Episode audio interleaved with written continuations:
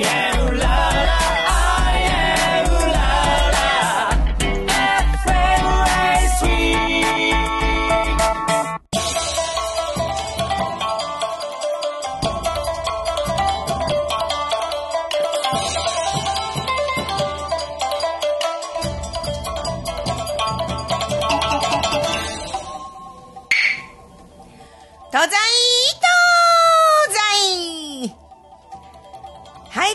ビスやひまわりが輝くほどに美しい今年の7月。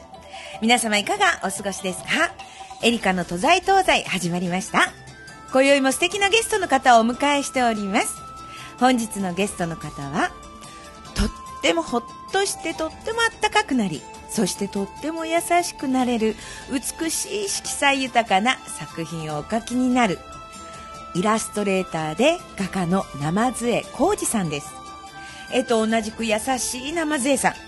えーちょっとおしゃべりの方はあまり得意ではないとおっしゃってましたが、どこまでお話ししてくださるのか私もワクワクしてます。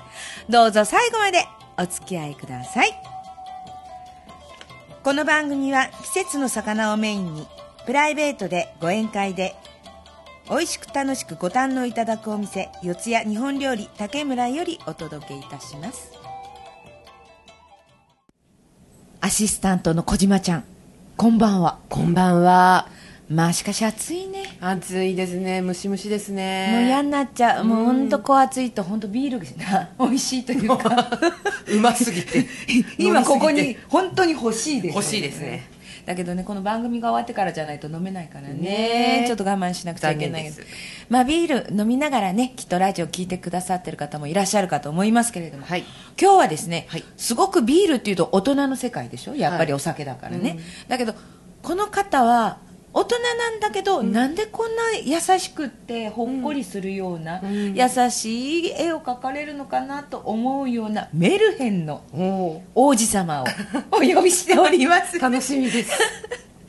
えー今一生懸命ね目の前にいらっしゃるんですが緊張されてるのかなんか微笑んでらっしゃる顔もなんか絵とよく似てるかな なんて思うんですけれども画家でイラストレーターの生杖浩二さんです。こんばんは。こんばんは。こんばんは。今の気持ちどうですか？あの緊張してます。ちっちゃ。あのいくらでも大きくなるんであの大きくしますよ。あのこの番組のねいろんなゲストの方いらっしゃって、まあ本当によく喋る方もいるし、うん。ねあのいろんな方いらっしゃるんですがこの「こんばんは」の時にいたずら書きされてる方っていうのは本当初めてで そこに「こんばんは」と書いてある あの ねあの私はどっちかっていうと、もう弾丸的なはい。方だと思うんですが、まるっきり対照的でしょ？ですね。ね、この生勢さんが今日本当どこまで喋ってくれるのかなと思う。私今日一人で喋るのかなと思うぐらいなんですがね、まあ、あのね生勢さん、えー本当にこれラジオですから喋ってください。はい。もういいんですね。もういいんですよ。喋どうぞどうぞ えー東京都のねご出身なんですけれども、はい。大学はどちらでしたっけ？日本大学芸術学部です。おー素晴らしい。素晴らしいでしょ？優秀。そこで？あのビジュアルコミュニケーションデザインっていう学科があってそこでビジュアルコミュニケーション学科、デザイングラフィックデザインの科目ですね。だからパッケージデザインとか、うん。広告とか、そういうデザインの勉強するとこです。だから先生はイラストレーターの人だったり、あと広告代理店の人だったりうんうんっていう感じの学校でした。そうね。えそこでまず勉強されたんですその前からなんかこう絵が好きだったのあの小学校の34年生ぐらいにそれこそ四谷の絵画教室に行ってて、ええでその人先生は手広くやってて自由が丘とかもともと洋画の人なんですけど、ええ。だからその先生のその教室にいろんなとこ行ってました、そう。でそこでデッサンとか習いつつ、うん。それはまあ受験の時ですけど、うん。子供の頃は最初水彩で描いて、うん。でだんだんそのアクリル絵の具に変わってって最後は油絵になるんですけど。でいろんなその毎日新聞とか主催してるコンテストがあって、ねえよくありますね。そういうのに出品するっていうことを、まあ、その先生が、あの教えてくれたっていうか、うん。だから絵画教室の生徒はみんなそういう出品するんですよね。だからユネスコジュニア児童画展とか、えそういうのがあって僕はなんか中学校1年生の時にそこでグランプリ取っておすでごい。なんかで今描いてる絵も大して変わらないぐらい 進歩がないんですけど。ちょっと待ってください。今描いてる絵が大したことなく 当時中学生の頃から進歩がないってどれだけの才能なんでしょうかっていう、あのね本当これねラジオだからねちょっと皆さんにねご覧になっていただけないのがすごくはい残念なんですけど、あのとにかくメルヘンっていう感じですかね。あのね。一言で先生の絵をね言うとしたら、あのとってもねあったかいその NHK のね「お母さんと一緒」とか、うん。そういう番組にすごく合うっていうか、はい。やってらしたんですよねもちろん。はい、番組の番組のまあ挿絵的なことですね、お兄さんとお姉さんが歌ってる背景を描いたり、うん。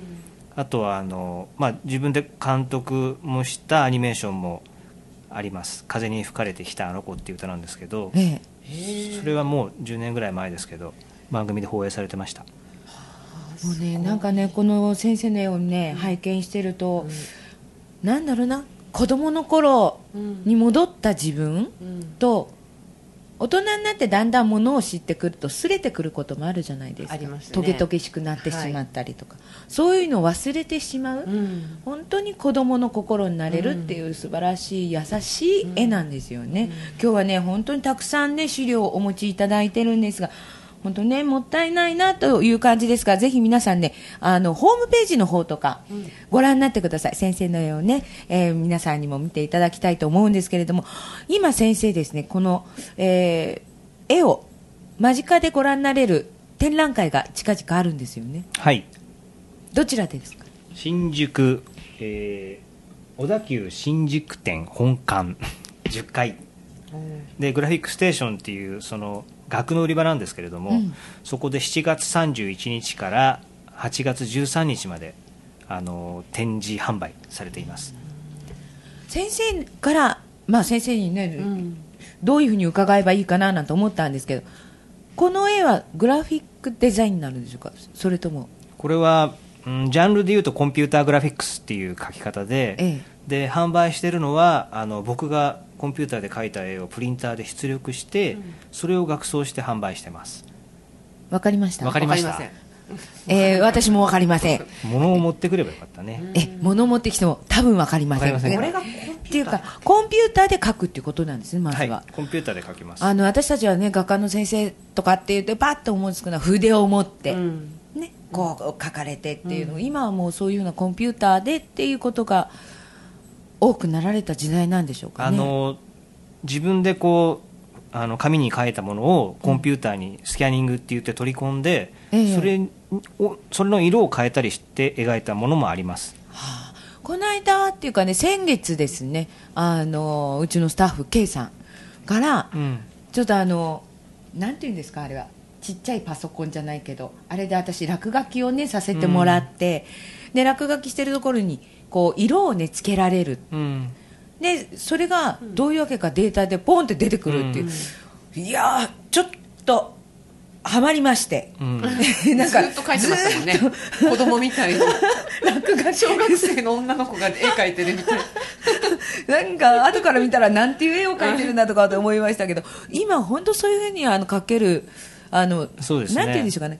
あの気持ちと身近にっていう感じなんでしょうかね。前はこう大きいなんかキャンバスがないととかって、もうそれ一つ一つ揃えるのが大変なっていうね私たちは思うんですけどね。なんか気持ちとかそういう問題じゃなくて、うん。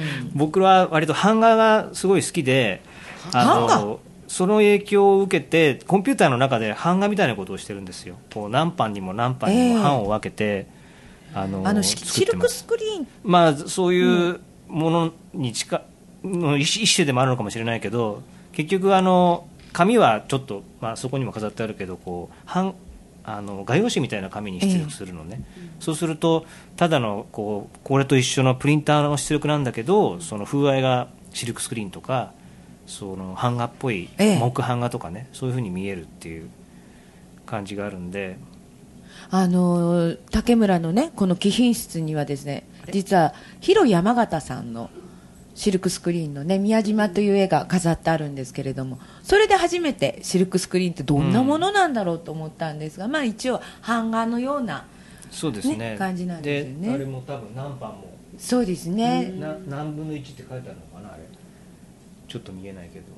結局一緒なんですよプリントアウトするものだから、まあシルクスクリーンかりやすく皆さんに分かりやすく言うとコピー。まあそうです。って言ったらね、うん。もうすごくこう気軽なね、うん。あ言い方をしちゃいますけれども分かりやすく言えばコピーのようなものなんですが、まあ、本当でもその一つ一つにねその色とか美しさとかっていうのが本当はあのどの方の絵を見てもそうなんですが、生津江先生の場合はどの絵を見てもほっこりするという柔らかいですよね。ね、あのさっきの伺ったんですよ。先生どういうふうにね思ってこういうお書きになったんですか、例えば子供ねお子さんがいらしてお子さんを目の前にあこんな絵かなこんな絵かななんて思ったら、全然何も考えてないっていう、考えてないといえばど嘘のかもしれないけどなんか結局、うん。焼き物のこう色味とか、うん。ガラス工芸の色味とか、うん。結構好きでまあもちろん絵も好きでいろいろ見てるんですけど、すごいこう簡単にさらっと描いたような色味じゃない状態までこうコンピューターっていろいろ色変えられるんで、まああのそういった色味になったら完成みたいな感じにしてるんですけど、だただトンカチの鉄の部分は黒ですよね、え。だけどあの黒だ黒黒なんだけどなんとなくいろんな色が入ってるような状態にするとか、これも背景は実はこれ牡蠣をスキャニングしてるんですけどあの食べる。え食べる牡蠣？牡蠣の殻をコンピューターにスキャニングしてであの色をいろいろ変えへてー。このもやもやっとした模様を作ってるんだけど。そね。ね、そのねもやもやっていうのがご覧になりたい方はですね生津江工事店のこのチラシですね。そうですね。ねあのご覧になるとよくわかると思うんですけれどでもあの店頭にはポスター、うん。A1 倍のポスターも、あの置いてあるんで、絵自体はねえー、と18センチ角ぐらいの大きさのあー。30角っていうええ。あのあんまりこんなでっかいのは 売れませんので、いやあの。前ねあの東京大丸店のはいはい。はい。展示会やられてでその時私ちょっと伺ったんですけど、本当もうそこだけ一角違うんですよね、うん。デパートの中って割とやっぱりデパートの香りとか、なんかこう趣とかあるじゃないですか、そのデパートそのデパートによって、なんですがその東京大丸店に行った時に先生その一角だけがふわってなんかふわっと雲の上にいるような、そういう絵に囲まれる空間、それが私はすごく心地よくて、確かにあの時も小さい絵もあったけどすごく大きい絵もありましたよね、でもそういうねその展示会っていうのは日本全国いろいろなところでもやってらっしゃるんそうですね。あのいろんなところに出店してるギャラリーがありまして、うん。そのおかげでいろんなデパートでやってます。ね、こういうデパートでやられたりとかあと先生の場合はいろんな方のね、えー本の挿絵とか、総画っていうんですか、ね、されてるんです。赤川次郎さん俵町さんさだまさしさん。あすごいですすねごいですよね。有名どころばっかりじ有名どころばかり。それでまた、えー2018年にははい。小学校の道徳教科書の表紙ですね。これ学校図書なんですかね、はい。の表紙を、えーやられて手掛けられているんですが、はい。もう1年生から6年生までのはい。本がずらーっとあるんですがこれ本の表紙を1年生から6年生見ただけで成長段階とかそういうのが分かるようになってるんですよね。はいそうですね。もう1年生だとやっぱり可愛いね、まだまだ幼い子供たちなんですが、だんだん年を重ねて4年生5年生っていうと海外の、ね、方が出てきてそれこそ、ね、人は生きてる。いろんな方がいらっしゃいますよね、いろんな方が乗ってらっしゃって。でだんだん6年生になると先生どうなっていくんですか？宇宙に飛び出します。おお夢ですね。宇宙にっていうことは今度あれですね。中学校というそうですね。うん。まあ、あの編集の方との話し合いで決めてることなんですけれども、あの僕の提案ももちろんあるんですけど、いろいろとご提案いただいてそれで作っていく感じですね。こういう、まあ、この教科書もそうだし、本の表紙もそうですね。ねでもこういうふうなこうなんて言うんでしょうね。夢っていうのは夢な絵ゆ夢のある絵？っていうのは詩人のように私は思うんですが先生詩も書かれるんですか？詩は描かないですね。あの刺繍の絵を描いたことはありますけども挿絵を。なんかね今日も。えー虹の町の思い出というこれ今なんかもうねプレミアムがつくぐらいの大人気の。違うんですけども。は いなんかピアニストの方小原隆さんの、ええ。えー作曲されたあ作曲じゃないごめんなさい。あのし出された CD がありまして、ウィリアム・ギロックっていうあの、えー教育作曲家のあの曲がいっぱい入ってるんです。ピアノ曲が入ってるんですけど短い曲ばかりで、ええ。それに三原ゆりさんっていう方が、うん。あの言葉を添えてであの画文集として出版されたものなんですけど。花文集もうこういうふうなねあの言葉に合わせた絵をね描かれて、それもあったかい絵なんですけれども。先生こういうのを描いてて夢に出てくることありません？あないです、ないですか？あこう夢の中で。えー絵の絵絵の夢って見たことないですねそういえば。ああそうなんですか。全部現実。車がと盗まれちゃったとか すごく事故っちゃったとか。絵のタッチと全然違う全然なんかこの温度差が違うんですけどどうもすいません面白いないですねいやそれだけあれですねきっとあの気持ちが絵に全部いってるから、うん頭で考えなくっても、もう心がそっちに行ってるからっていうことなんですかね、どうでしょうあのよく人間ってはい考えすぎちゃうと夢に出てくるじゃないですか、確かにもうすごい、はい。ああ嫌だな嫌だな嫌だなって言うと、はい。なんか嫌な夢を見たり、はい。自分がすごく幸せだなと思うとお腹いっぱいになったり とか。ねなんか あれなんですか先生は絵の夢を見たことがないということはきっとそうなんでしょうね、こんないい夢は見たことないですね。ねえ。なんか。ここういういい夢見てたらハッピーですよねね毎え日ね。まあね。でも先生こういうあ絵を描かれるってことは今お幸せなんでしょ？いやあの嫌な嫌って嫌まあって何ですか嫌って。まあ幸せなんでしょうね、はうい、ん幸せだからこの色とかね。もうとってもあのピンクとか赤とかオレンジとか、もうそれがすごくね濃いのから柔らかいのからをねすごくもう丁寧に織り込んであるので、それでまたあの例えばブルーなんかでもすごい強いブルーもあるんですがそこに柔らかいブルーが入ったりとか、そこに光が入るはい。っていうそのタッチが幸せっていうね、うん。もう先生きっと幸せなんだろうなっていうふうに、うんですね。感じてしまう絵ですねそれぞれ、ありがとうございます。じゃあ私を今度書いてくださいどんな「エリカ」っていうタイトルだったらどんな絵になりますかっていうふうに先生に今度聞いてみたいです、はい。どうしよう真っ黒にされちゃ真っ黒真っ黒かただただ黄色で終わりとか。どんな感じになりますかね？コメント控えさせていただきます。じゃあ後日を楽しみにしたいと思います、ね、でもこれだけいろいろなことをやられてもう先生何年ぐらいお立ちになるんですか？あのコンピューターでなんとなく食べれるようになって2003年ぐらいからなんでえ14年ぐらい？1415年えでも先生はまだまだこれからねやりたいこともきっといっぱいあるでしょうし、そうですね。うん。はい。何やりたいですか？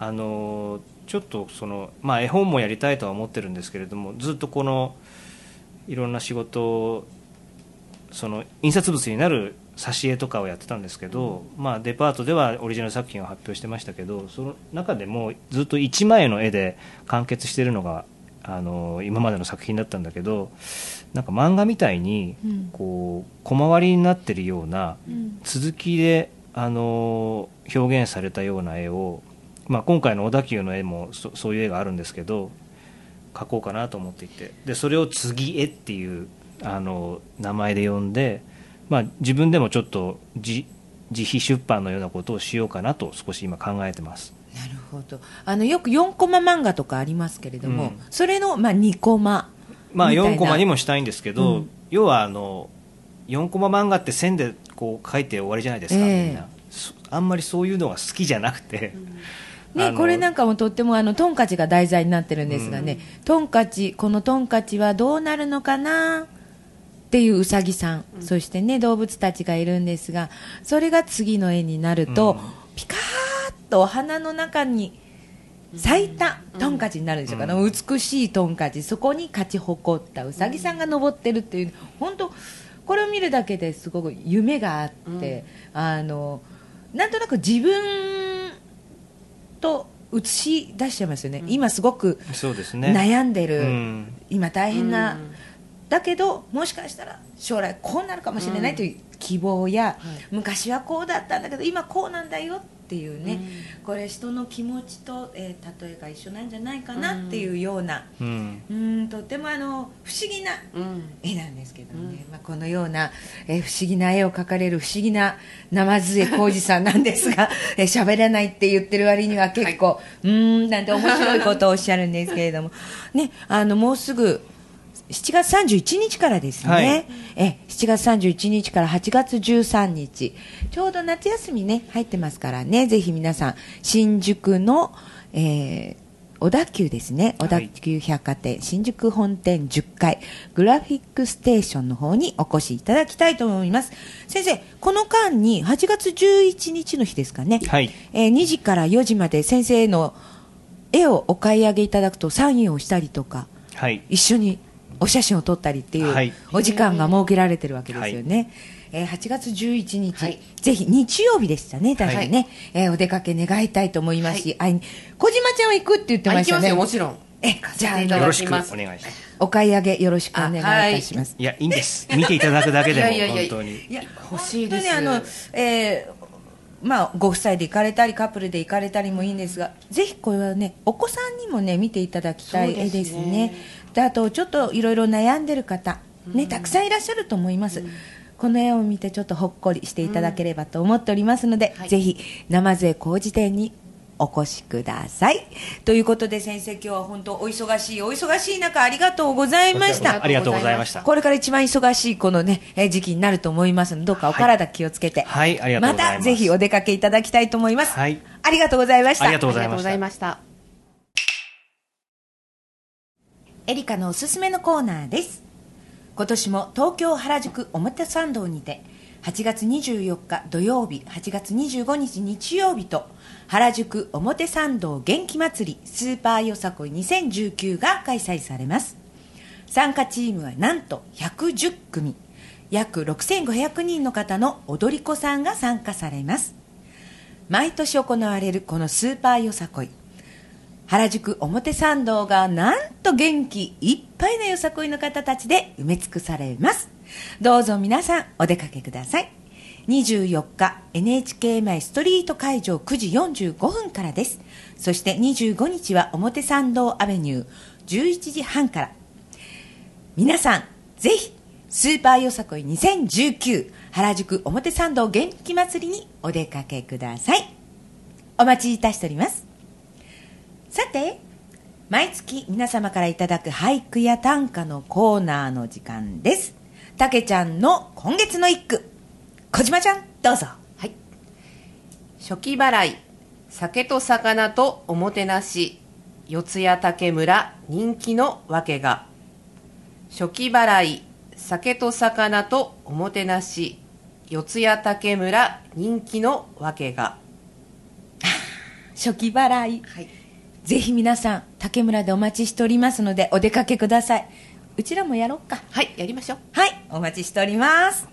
それでね小島ちゃんね、はい。今回ねちょっとリスナーの方横浜の方なんですけれどもね、はい。ご質問がありましたのでご紹介しますね、えータイトルの「エリカの都在東西」ってネームは、相撲の時の呼び出しが出す発声ですか？という質問だったんですよで確かにね、はい。えー東西東西ってね、うん。この番組でも言っておりますが、はい。あの東西東西っていうのは東西東西って書くね東西南北の東西、東西と書いて、東西東西っていうふうにね、読むんですけれども、それをひらがなにしたのがこのエリカの東西東西っていうね、番組のタイトルにしたんですが、はい。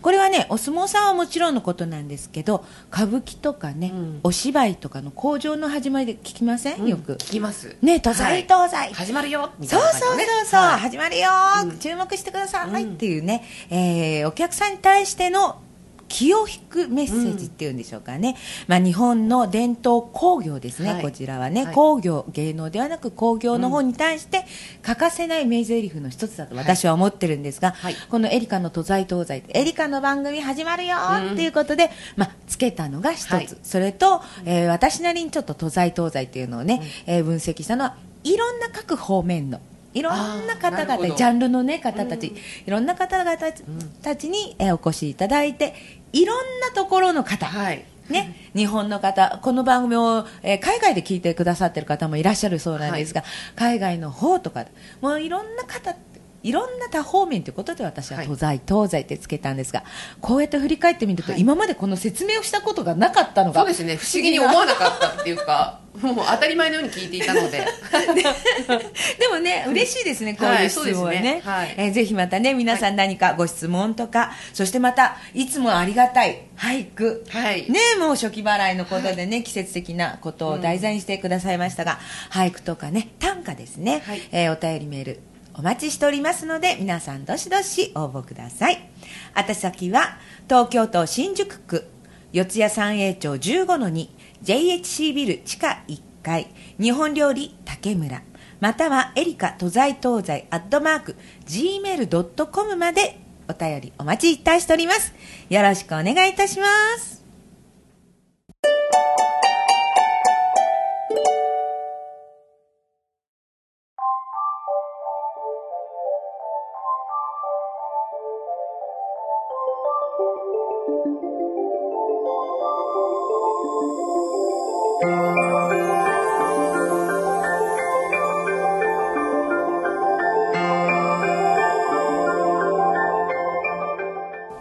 ですね。いつもながら30分ってあっという間ですね。あっという間ですね、はい。今日はね生杖先生がどこまで喋ってくださるのかな。